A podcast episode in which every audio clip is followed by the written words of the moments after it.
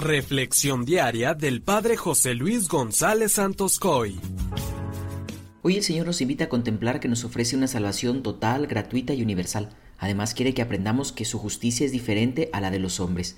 En el Evangelio de hoy, tomado de Mateo 20 del 1 al 16, escucharemos la parábola de los trabajadores que fueron contratados a diferentes horas del día, desde la mañana, a media mañana, a mediodía y por la tarde, y cuando al final de la jornada se les pagó, todos recibieron exactamente lo mismo, un denario. Por supuesto que los primeros le reclaman al dueño, alegando que ellos habían trabajado más, pero el Señor les dice que no fue injusto, porque con ellos había pactado esa cantidad. Hoy el Señor quiere que aprendamos que Dios es misericordioso y generoso con todos los hombres. La generosidad del dueño de la viña, el cual representa a Dios, es la más grande enseñanza de hoy. La salvación de los hombres es igual, es don y gracia, no mérito ni cantidad, sino generosidad en la entrega.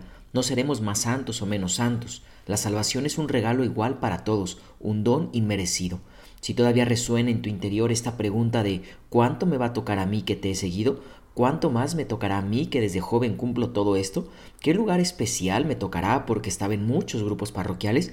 Si alguna de estas preguntas resuena en tu corazón, yo creo que sería la señal de que lo que hacemos no lo hacemos con el amor suficiente y nos falta perfeccionar nuestra entrega. Pudiera ser que lo que hacemos lo realicemos por vanagloria o con alguna motivación no muy cristiana. Esta parábola es una clara confrontación con el Dios de los fariseos, el cual pagaba según sus méritos y las observancias más rigurosas de la ley. Nuestro Dios, hermanos, no paga, sino que ama, perdona, comprende y lo hace siempre únicamente por amor. Debemos aprender a confiar en el Señor, ya que el dueño de la viña únicamente les dijo a los primeros cuánto les iba a pagar. A los demás solo les dijo, les pagaré lo que sea justo. Lo primero que preguntamos en nuestros trabajos a veces es cuánto me van a pagar, cuáles van a ser mis prestaciones, cuántas vacaciones voy a tener. Los hombres de la parábola de hoy confiaron en la justicia del dueño.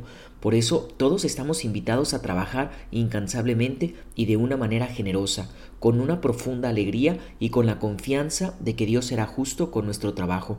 Las personas egoístas, tacañas o avaras son las que no han reconocido el obrar de Dios en sus vidas y no han tenido una experiencia de su amor. Por eso no busquemos recompensas, únicamente busquemos entregarnos con amor, alegría y generosidad.